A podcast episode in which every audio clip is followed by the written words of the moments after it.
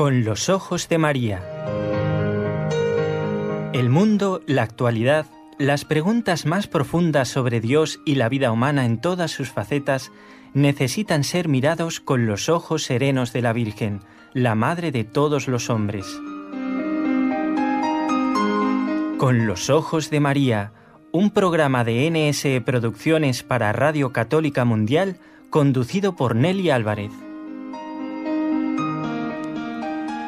Damos la bienvenida a todos los que nos acompañan desde distintos lugares del mundo. Estamos muy contentos. ¿Quiénes los que formamos parte de este equipo NSE, Nuestra Señora del Encuentro con Dios, que desde la ciudad de Barcelona realiza este programa en conexión directa con Radio Católica Mundial? Y allí está Jorge Grania, nuestro compañero técnico eh, en Birmingham, en Alabama. Y aquí nuestro técnico es Raúl García, a quien también le damos las gracias por estar con nosotros.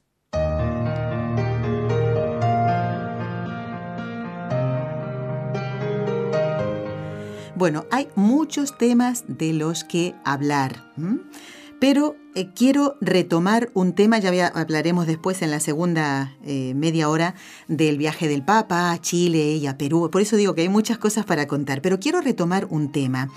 Nuestros oyentes mayores de 60 años recordarán el modo como se celebraba la Santa Misa cuando eran jóvenes. ¿eh? La lengua era el latín, el sacerdote y el pueblo eh, no de frente, sino mirando todos hacia el altar. Los ritos litúrgicos eran un tanto, podemos decir, más complejos, ¿no? Los fieles seguían la misa, respondían en latín con la ayuda de un misalito.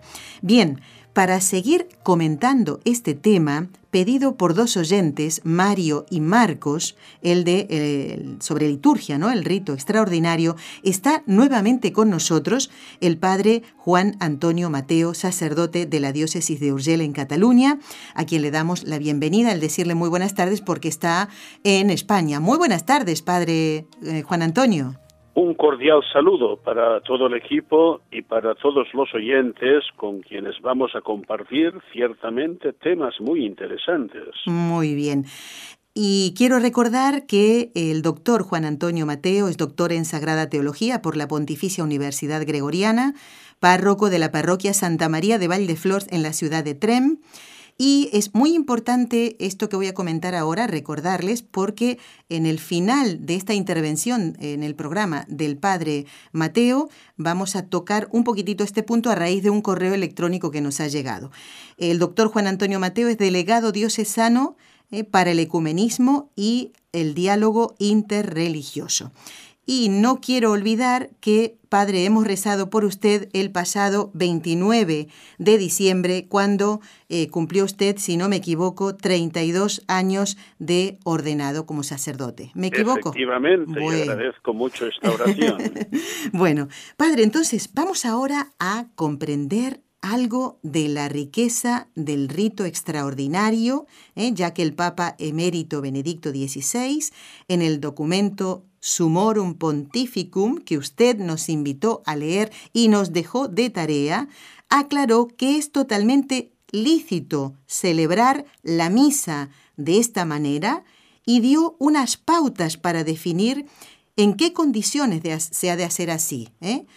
Yo lo tengo aquí el documento, me lo he leído, pero creo que, padre, eh, es muy importante que usted nos vaya explicando entonces eh, los puntos más importantes del mismo. Con mucho gusto. A partir de las preguntas que vayan formulando lo iremos desgranando. Bueno, padre, puede ser que alguna persona no esté muy al tanto de estos temas y aclaremos bien a qué nos estamos refiriendo, cuándo y por qué cambió el modo de celebrar la misa?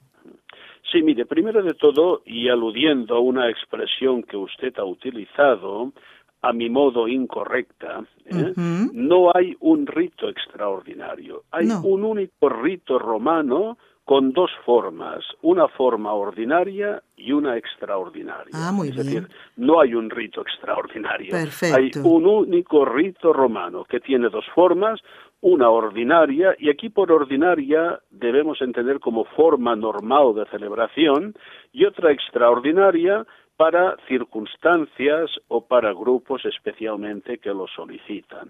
Bien, entonces aquí estamos tratando de un tema fundamental en la vida de la Iglesia, que es la Santa Misa que como dijo el Concilio Vaticano II, es la fuente y el culmen de toda la vida cristiana. Por tanto, no es un asunto secundario, sino que es un asunto fundamental en la vida de la Iglesia y en la vida de todo católico. Por tanto, mucha atención porque no es un tema cualquiera, ¿no? Vamos a ver, la Santa Misa eh, tiene pues un núcleo, un núcleo esencial que proviene de nuestro Señor Jesucristo mismo y que es lo que aconteció en la última cena, cuando el Señor instituyó el sacrificio eucarístico, el sacerdocio, y de esta manera anticipaba el sacrificio del Calvario, que pocas, eh, pocas horas después llevaría término.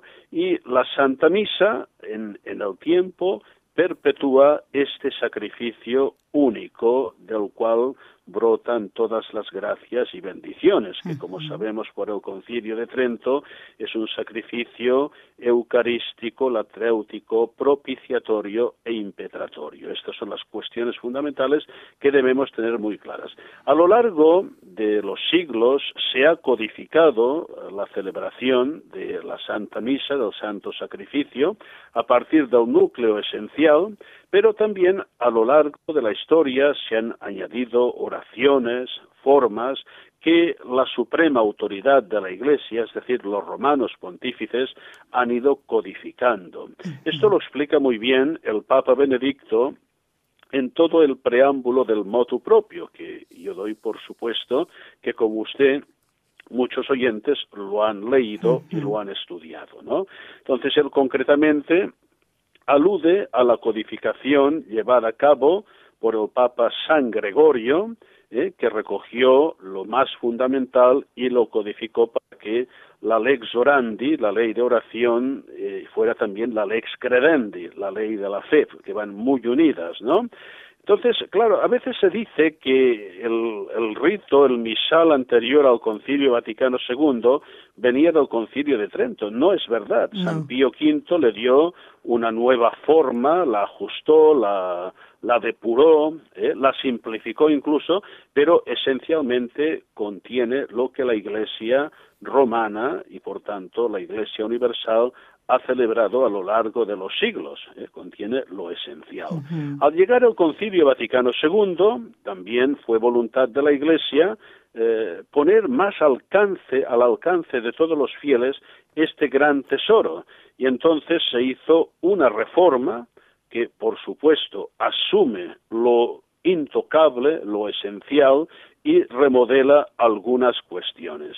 Quizá lo más llamativo de esta reforma litúrgica del Concilio Vaticano II fue el, dar más espacio a las lenguas vernáculas eh, y también eh, la orientación del altar y del sacerdote que ya no celebraba mirando a oriente, que no es dar las espaldas al pueblo, como se dice vulgarmente, sino todos mirando hacia el Señor, hacia donde surge la luz, Cristo. Por esto las iglesias antiguas se orientaban todas, ¿eh? todas estaban hacia el Señor, hacia Oriente. Y este es un punto, pues, que no ha sido muy bien interpretado y no ha sido muy bien aplicado.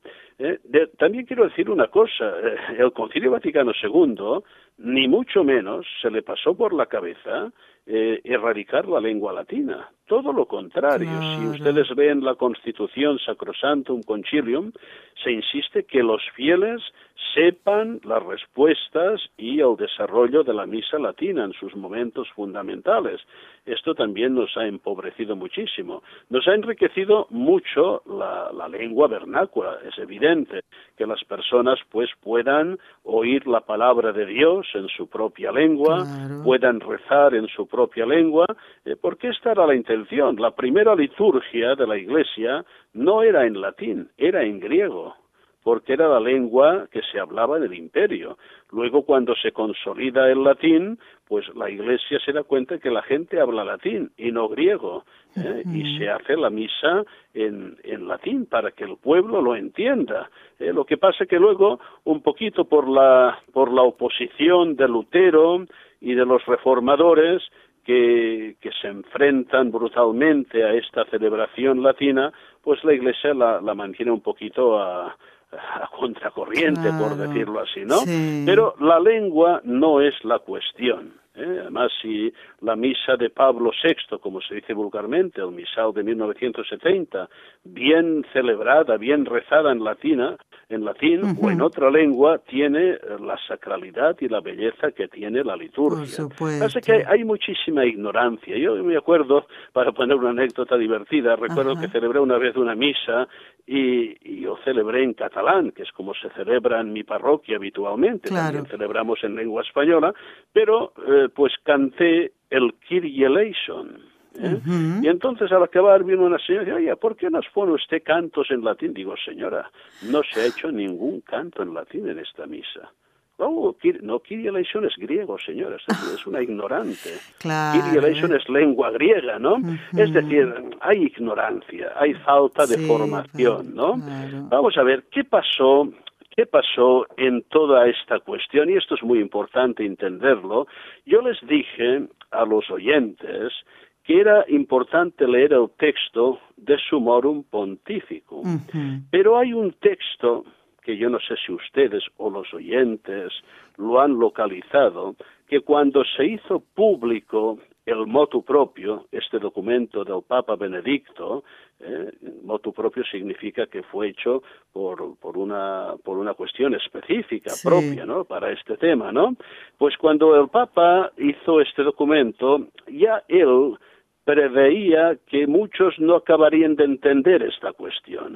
Y mm. entonces lo acompañó de una carta suya a todos los obispos del mundo. No sé si ustedes la han leído. ¿Cuál es el nombre de la carta, padre? No, no, es ah. carta, era una ah. carta que acompañaba al documento, ¿no?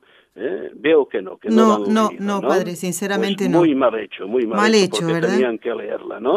y esta carta, esta carta es muy interesante porque ayuda a entender el fondo de la cuestión.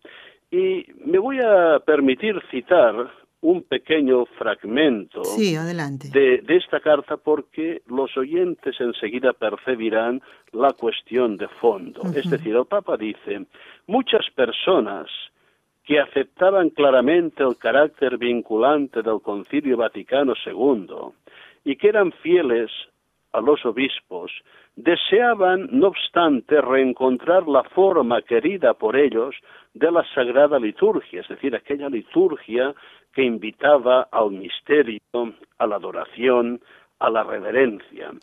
Y el Papa dice, ¿por qué sucedió esto? Y aquí está la cuestión. Dice, esto sucedió sobre todo porque en muchos lugares no se celebraba de una manera fiel a las prescripciones del nuevo misal, sino que éste llegó a entenderse hmm. como una autorización e incluso como una obligación a la creatividad lo cual llevó a menudo a deformaciones de la liturgia al límite de lo soportable. Fíjese. Eh, fíjese que dice el Papa Benedicto, y aquí el Papa, yo me permito decirlo, es muy benigno. ¿eh? Ah. Porque no se llegó al límite de lo soportable, se traspasó el límite y se llegó a lo que era insoportable, auténticas aberraciones. ¿eh? Y el Papa le mm. sigue diciendo, hablo por experiencia, porque he vivido también yo aquel periodo con todas sus expectativas y confusiones, y he visto hasta qué punto han sido profundamente heridas por las deformaciones arbitrarias de la liturgia personas que estaban totalmente radicadas en la fe de la Iglesia. Es decir, en el posconcilio, algunos sacerdotes hicieron verdaderas barbaridades auténticas barbaridades, celebraciones que eran una parodia, un auténtico mamarracho de la Sagrada Eucaristía. Y claro, esto pues a muchas personas les escandalizó y les llevó un poquito a, radicalizarse pidiendo el uso del antiguo misal. ¿eh? Pero si esto no hubiera sucedido, si la misa se hubiera celebrado bien como debe celebrarse, pues yo creo que es una misa dignísima, ¿eh? y es una misa que conserva lo esencial. Por ejemplo, cuando uno celebra utilizando el canon romano, el canon primero de la misa, prácticamente uno tiene que ser muy experto para ver diferencias con la celebración anterior. Entonces, este factor hay que tenerlo en cuenta. A partir de aquí también hubo abusos, también se negó la legitimidad del uso de un misal que había estado vigente durante siglos y que, como dice el Papa Benedicto, nunca fue abrogado. Claro, ya. Nunca fue prohibido. ¿eh? Entonces, aquí ha habido excesos que el Papa Benedicto XVI, con este motu propio, eh, ha querido corregir y ha querido enmendar. Y esta es la norma que hay actualmente. También hay que tener en cuenta una cosa. Mire, en España eh, prácticamente nadie ha pedido, así de manera general, el retorno del misal anterior al Concilio Vaticano II, porque la gente, la mayoría de latín, no saben nada. Y la formación litúrgica de los fieles, por desgracia, como a veces la formación doctrinal es bastante deficiente. En cambio, el Papa Benedicto observaba que el, el afecto por este misal antiguo se ha dado precisamente en países donde los fieles tenían una gran formación litúrgica. Ah, ya. Donde los fieles comprendían muy bien el desarrollo de las ceremonias, del misal, eh, y había una gran formación. Eh. Entonces el Papa establece que este misal, que nunca ha sido abrogado, pueda ser celebrado, en primer lugar, por todo sacerdote en su misa privada sin pedir permiso a nadie, ah. como el uso de el breviario en la última edición del Beato Juan XXIII. Es decir, que todo sacerdote católico, si un día tiene que celebrar privadamente, que no tiene parroquia, que no tiene pueblo, puede utilizar libremente estos textos. Se han utilizado durante siglos, ¿cómo no vamos a poder utilizarlos? ¿no? ¿Eh? Y luego también dice una cosa muy interesante, que ambas formas se enriquecen mutuamente.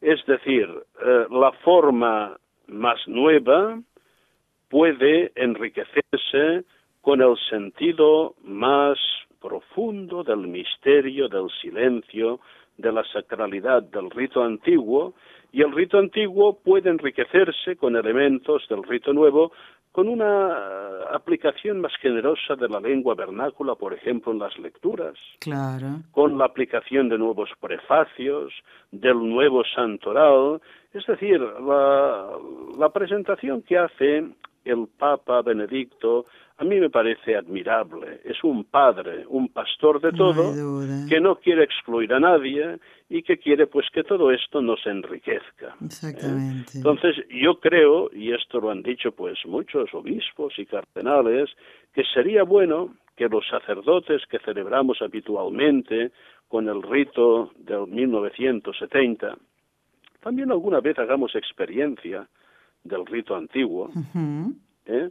y también a la inversa, que los que están muy ligados al rito antiguo no se cierren, por supuesto, la legitimidad y riqueza del rito moderno. Claro, claro. Y por supuesto que allá donde haya comunidades de fieles ligadas por experiencia, por formación al rito antiguo, que se les facilite al máximo la posibilidad de participar en este rito. Sí, sí, sí.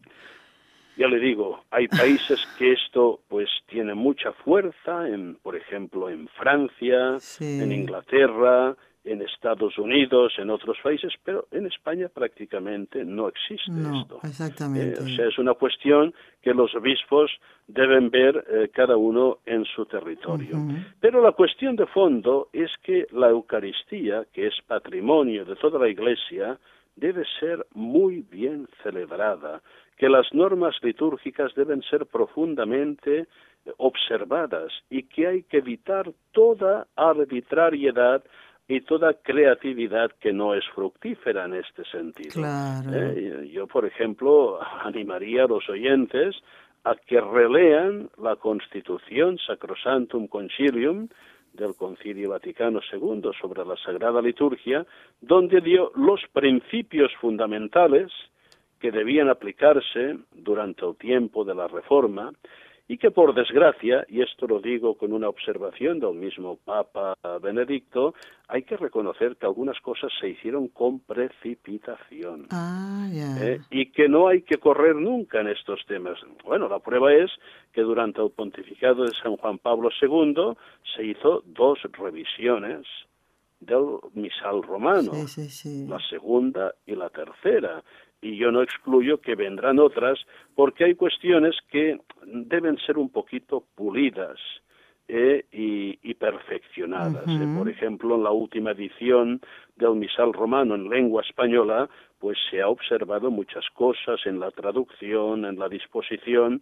que no se habían tenido en cuenta. Es decir, hay que reconocer que algunas cosas se hicieron con cierta precipitación y por tanto, pues de sabios eh, es eh, ir enmendando lo que puede ser corregido y perfeccionado. Ahora, tenía en cuenta que todo conjunto expresa la fe de la Iglesia y la expresa de manera legítima. ¿eh? Entonces, un poquito lo que yo diría como perspectiva de fondo. Claro.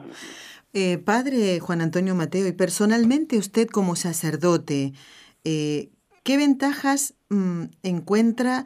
Por ejemplo, usted está hablando ahora de la celebración en su parroquia. Eh, como sacerdote, ¿cuáles son esas ventajas al celebrar la Santa Misa entre, en este rito único, pero de manera ordinaria y extraordinaria?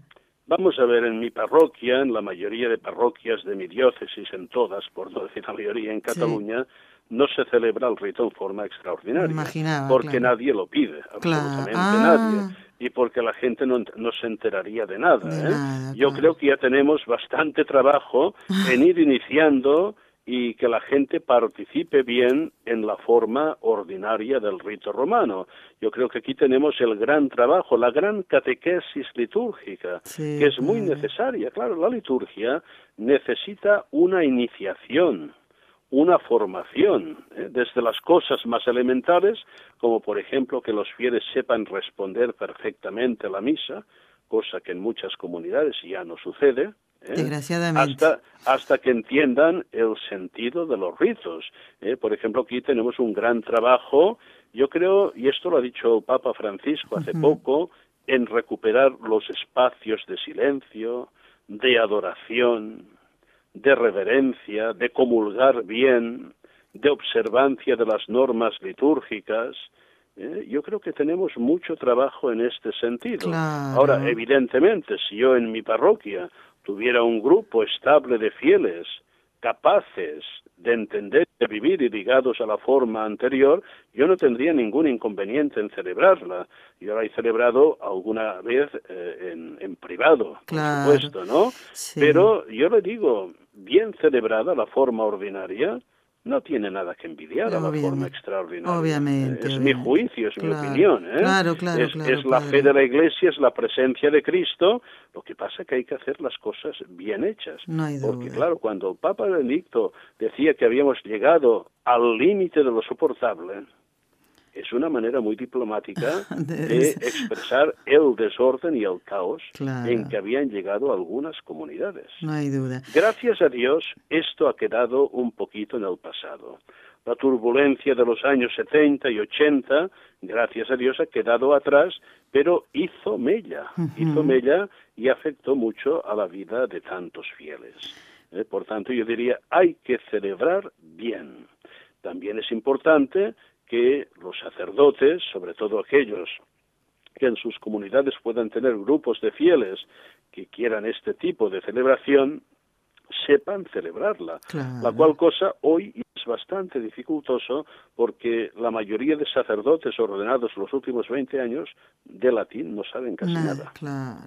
¿Eh? Y esto ya es un, un obstáculo grande porque debe, ser, debe ser celebrada en lengua latina. ¿eh?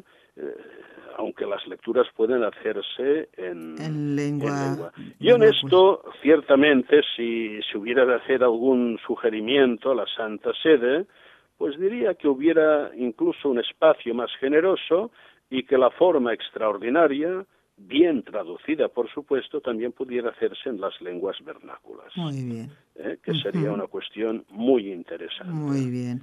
Yo creo que sobre esto ya, no hace falta hacer grandes explicaciones. Muy bien, padre. Pues le, se lo agradecemos. Luego yo en la segunda media hora eh, porque yo está, ya usted en unos minutos se va, voy a recordar los nombres de estos documentos, ¿no? El del Concilio Vaticano II y el motu propio de, de Benedicto XVI. Concilium del Concilio Vaticano II el motu propio sumorum pontificum y sobre todo la carta del Papa Benedicto ah, a los obispos de la Iglesia que acompañaba este motu propio y que es un criterio de interpretación muy autorizado. Muy bien.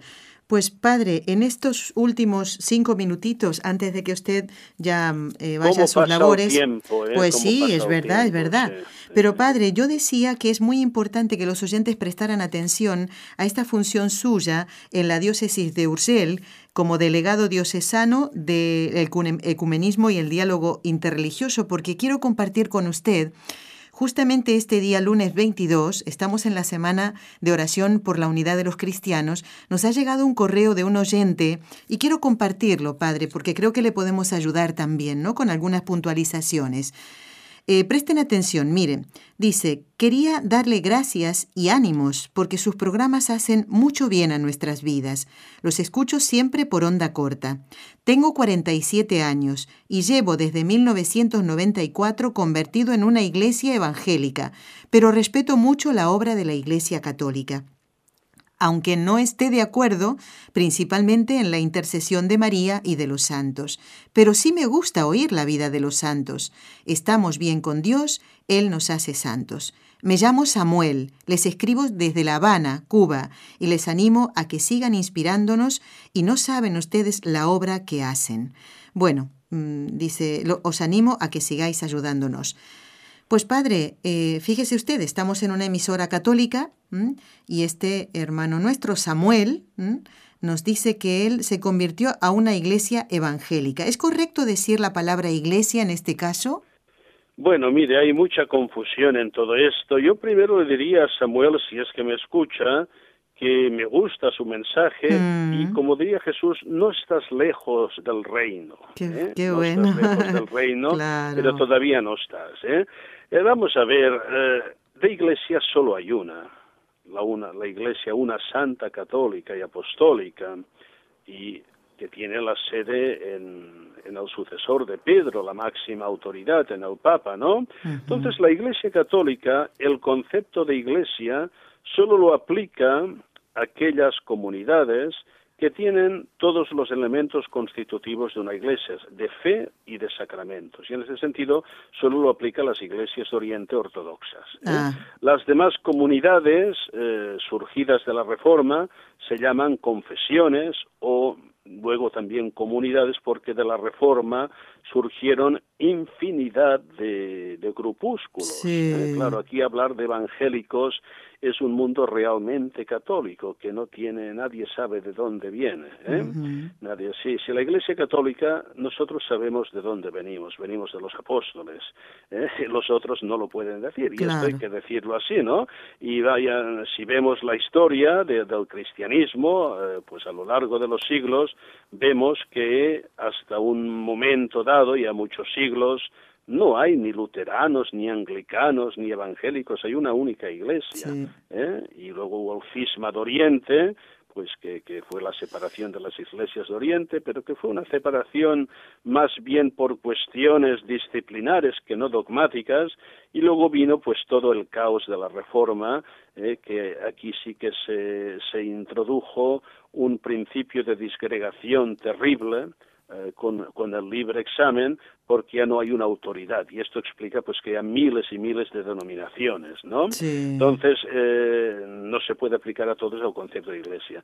Eh, mm, lo que hay fundamental entre iglesia católica iglesias de oriente y confesiones nacidas de la reforma es sobre todo la, la validez de un bautismo del bautismo de estas comunidades eh, hecho en el nombre de la Santísima Trinidad este bautismo es reconocido en estos grandes grupos. Es decir, que si un luterano pasa a ser católico, no se bautiza de nuevo. Ya está, ¿Eh? bautismo es, válido. En cambio, según de qué grupo venga, pues aquel bautismo ya ni tiene validez, porque ya no tiene ni los elementos constitutivos. Entendido, padre. Sí, entonces, pues, ah, vamos a ver, aquí no se trata de juzgar la, la buena intención de las personas, ¿eh?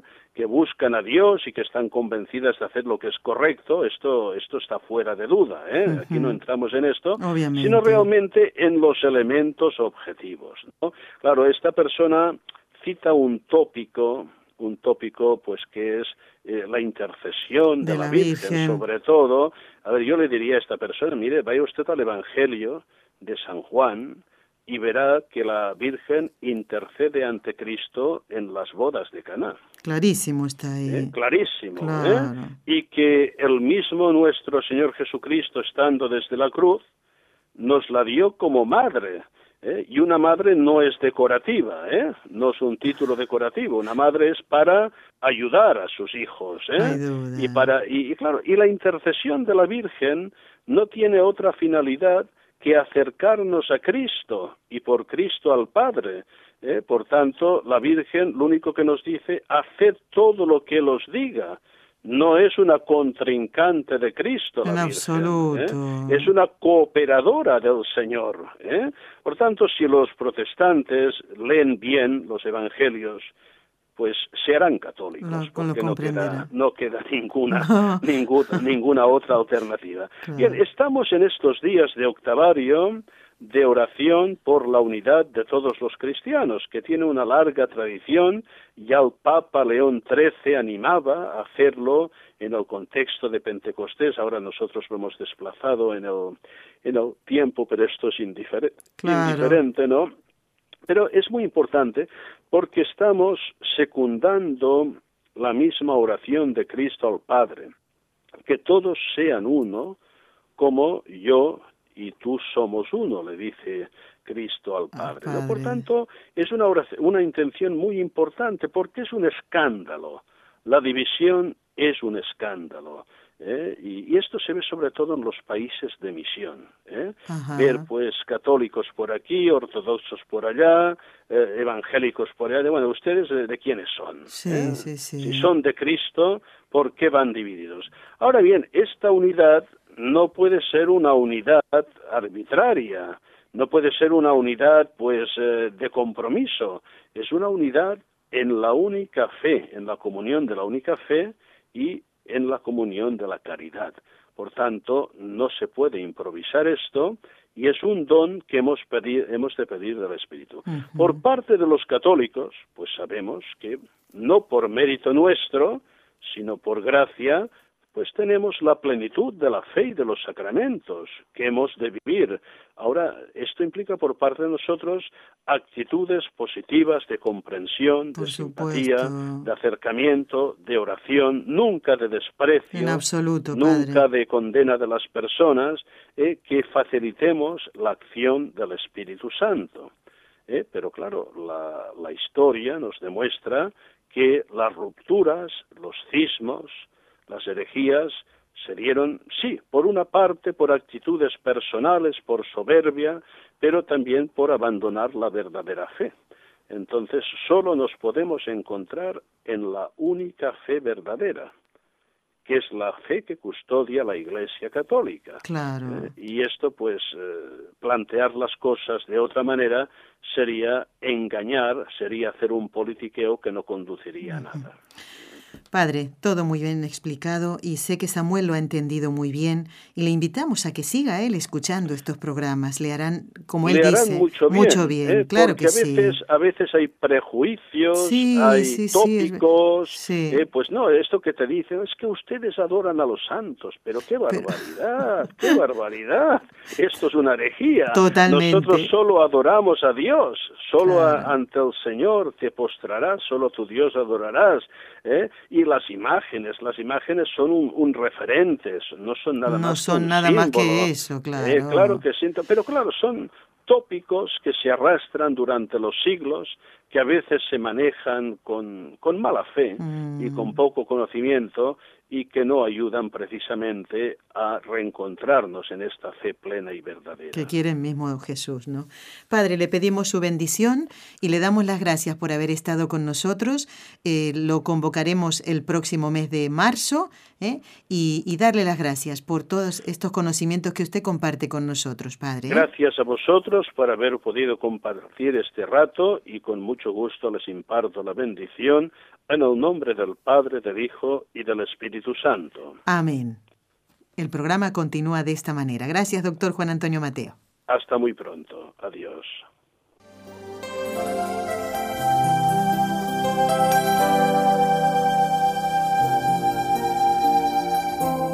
Estás escuchando en Radio Católica Mundial el programa Con los Ojos de María, en vivo y en directo presentado por el equipo Nuestra Señora del Encuentro con Dios desde Barcelona.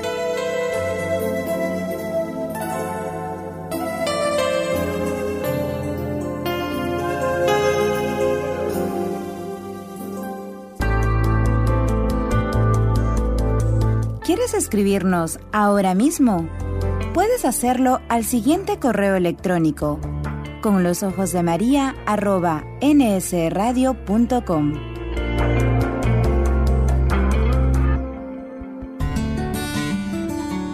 Intención de oración del Papa Francisco para el mes de enero, para que en los países asiáticos los cristianos, como también las otras minorías religiosas, puedan vivir su fe con toda libertad.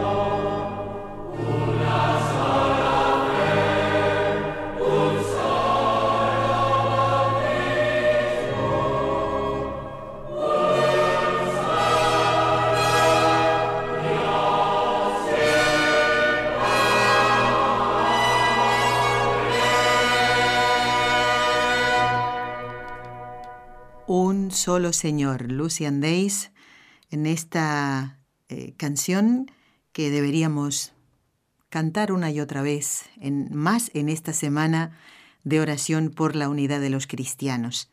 Y rezar, eh, no decir, Jesús ha pedido que nos unamos todos. Sí, sí, pero estamos rezando por esa intención. Él nos va a acompañar en esta oración al Padre. Hemos compartido el programa, esta primera media hora, con el doctor Juan Antonio Mateo, que si Dios quiere estará el próximo mes, una vez por mes está con nosotros. Y a propósito del último tema que tocábamos con él, eh, la unidad de los cristianos, el próximo miércoles vamos a tener para ustedes una sorpresa en el programa. Alguien que lleva mucho tiempo sin poder estar aquí en este estudio, eh, les invito a mm, compartir ese programa. Es la víspera del el final de esta semana de oración por la unidad de los cristianos, que está ubicada en esta, en esta época, en este momento del calendario, porque el 25 de enero se celebra la fiesta de la conversión de San Pablo. Pues ese será el tema que vamos a tocar el próximo miércoles, día 24. La conversión de Saulo, le hemos puesto el nombre a ese programa, ¿eh? así que no se lo pierdan. A ver, no quiero olvidar varias cosas que tengo apuntadas. A ver si algún oyente recuerda, si es que han visto a través de esta emisora, toda la transmisión Qué trabajo, ¿eh? Nuestros compañeros, ¿eh? Realmente, qué trabajo. Seguir al Papa, a Chile, luego a Perú. Realmente, qué el, pueblo, cómo le manifestaba el cariño al Santo Padre. Eh, más de una lágrima se derramó de la emoción. Y además los gestos del Papa, eh, realmente que, no sé, te, emocionan. No sé si tuvieron la oportunidad de ustedes de ver a una joven, a una mujer de los carabineros en, Chile, que suponemos que, que cayó de su caballo porque el caballito se asustó, ¿no? Con tantos gritos y tantos eh, saludos al Papa. Y, la joven eh, pues cayó al suelo. El Papa hizo parar el Papa móvil. Son gestos que nos hacen ver ese corazón que tiene el Papa Francisco, ¿no? Y con tantos otros, ¿eh? porque ahora no, no hay tiempo de... Pero el Papa justamente en Chile preguntaba cuál es la contraseña ¿no? que, tenemos que tener ¿eh? Y, a ver si alguno la recuerda. ¿eh? No la voy a decir yo, a ver si alguno la recuerda. Fue muy bonito realmente. Ahora tenemos que pedir, yo encomendaba al Papa esta mañana para que él pudiera descansar, porque verdad que todos nos cansamos en un viaje a lo mejor en coche, un par de horas y, nos cansamos. Imagínense él hasta, se puede decir, el fin del mundo, ¿eh? lejos. Eh, un recorrido muy largo en avión y para la edad que tiene él, si nos cansamos los que somos más jóvenes, imaginémonos él, ¿no? Y con todo lo que comporta un viaje, no es que va de turismo, sino que tiene que estar eh, muy pendiente de los gestos de las personas que van a verlo, de los gestos que tiene que hacer él, de los discursos que tiene que leer, de las personas con las que se va a encontrar, para que todos vean que él va en nombre de Jesús. ¿eh? Y, eso va a llevar unos días que, para que se reponga. ¿eh? Bueno, ya que hablábamos de Chile, hoy la iglesia celebra a la beata Laura Vicuña. Esta niña, una niña que recibió la educación de los salesianos y que entregó su vida por la conversión de su madre. Su madre estaba juntada con un hombre que no era su padre y ella ofreció su vida y Dios aceptó ¿eh? ese ofrecimiento. Su madre cambia de vida después ¿eh? y, y, Laurita en el cielo habrá visto ese cambio, ¿no? Que tanto pidió al Señor, porque ese hombre no era el esposo de su madre, y ella lo pidió. Y hoy quiero saludar con mucho cariño a los oyentes que tienen a San Vicente Mártir. Hay varios Vicentes en el Santoral. San Vicente de Paul, San Vicente Ferrer, pero hoy la iglesia celebra a San Vicente Mártir, ¿eh? que nació en Zaragoza, aquí en España, pero fue martirizado en Valencia. En un momentito vamos a rezar, pero yo quiero saludar antes a Ana de Nashville. ¿Lo estoy diciendo bien? Ana, muy buenos días. ¿Qué tal? ¿Cómo estás? Buenos días, yo quería responder a la pregunta. Ah, mira, Anita. ¿Pero eres de Chile, Ana? ¿Naciste en Chile? No. Bueno, entonces eso quiere decir que estuviste muy atenta a la transmisión ¿eh?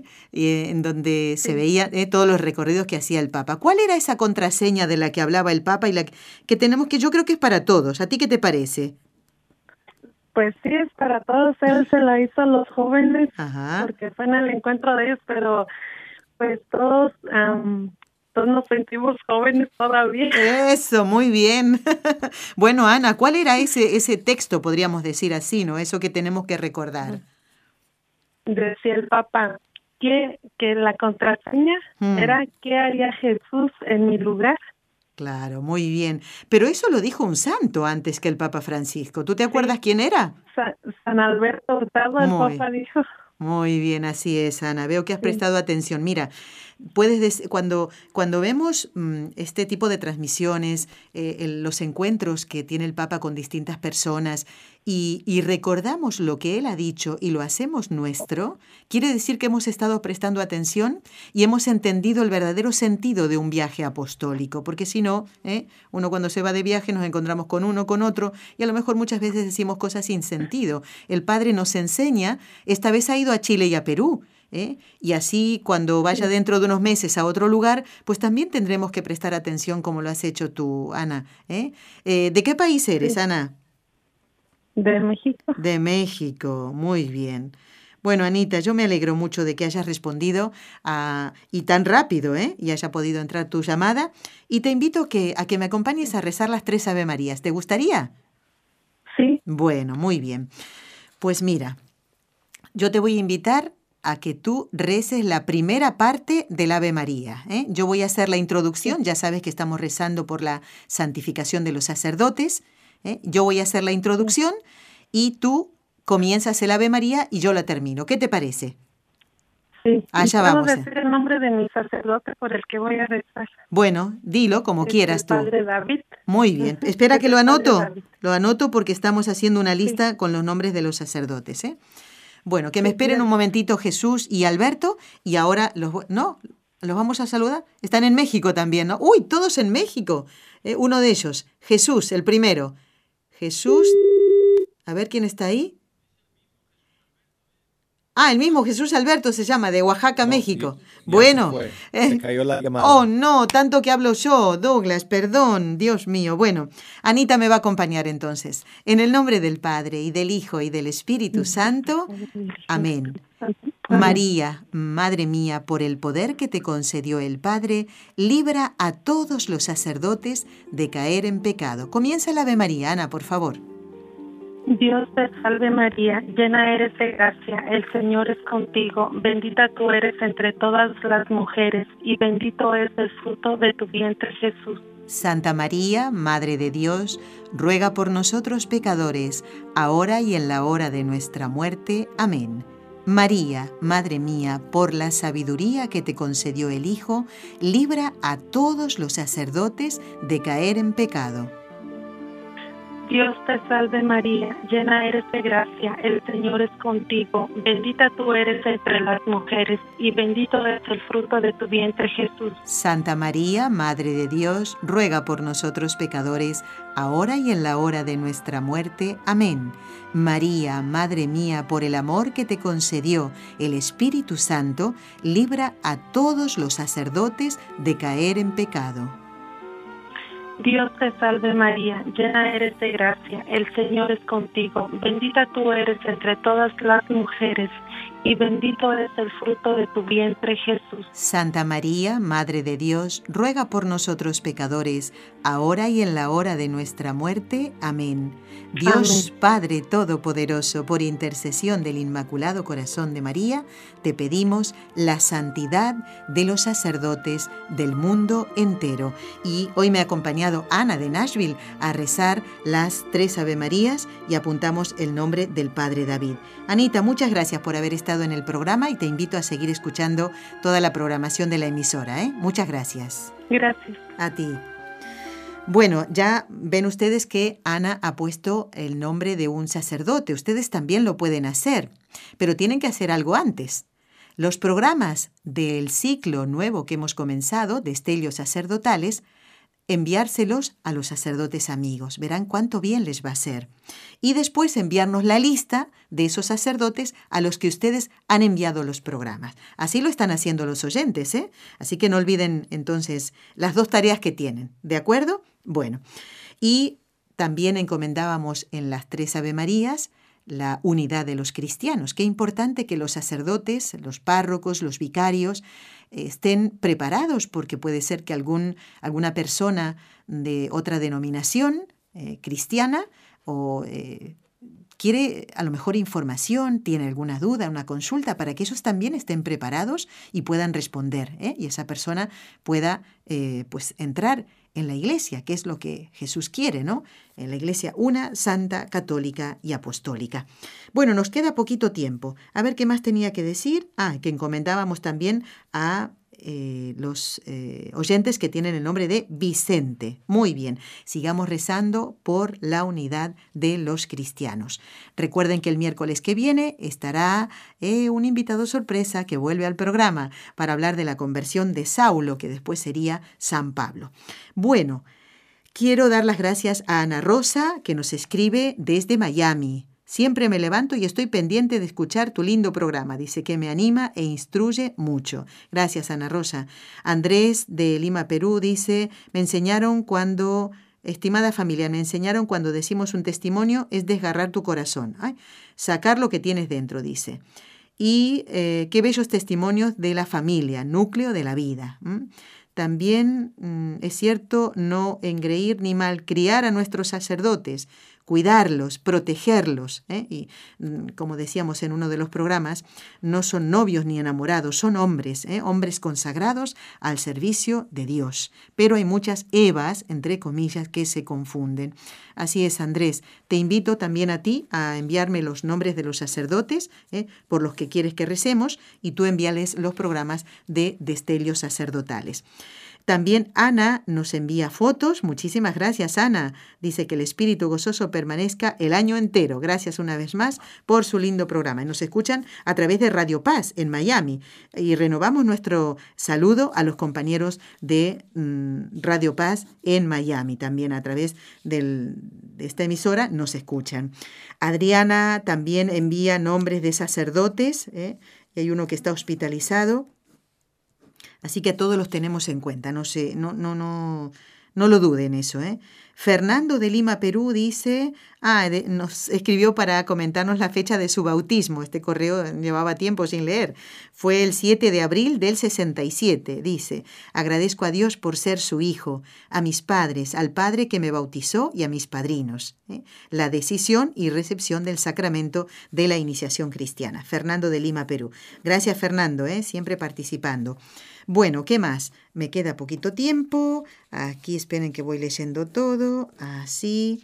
Y saludo, bueno, a Francisco que nos dice, hola hermana Nelly, le mando una foto para que me conozcan, aunque sea de lejitos. Bueno, Fernando, eh, Francisco, tengo que decirte que no pude descargar la fotografía, no la pude ver. No sé si es un problema de mi ordenador o de tu computadora, así que si puedes me lo envías de nuevo, ¿eh? Y nos dice, bueno, dónde se sacó esa foto. Eh, nos envía también mm, eh, nombres de sacerdotes por los que quiere que recemos. También voy a leer con más detenimiento en otro programa este correo, porque es un poquito largo y me da pena saltarme algunas cosas. Eh, algunas cosas, claro, las leo, pero quiero hacer una buena selección porque así lo merece Francisco, el oyente. Y nos envía también una lista de intenciones de oración, Sergio, de Misiones, en Argentina, dice Dios los bendiga y nos, eh, bueno, que tengan un buen año y gracias por su labor. A ti, Sergio, por escribirnos, ¿eh? Así, voy tachando todo lo que he hecho. Uy, hay un montón de mensajes en el libro de, de visitas pero no lo voy a leer ahora porque no tengo más tiempo. Me dicen que se termina el programa. No se pierdan el del miércoles. Vamos a hablar de la conversión de Saulo.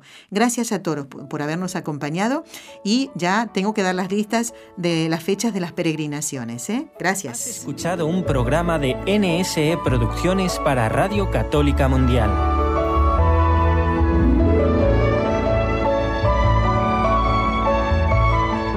¿Quieres conocernos?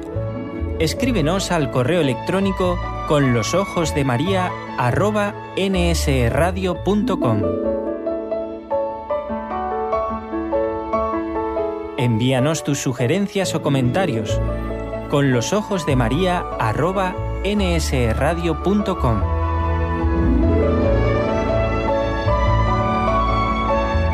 Te esperamos.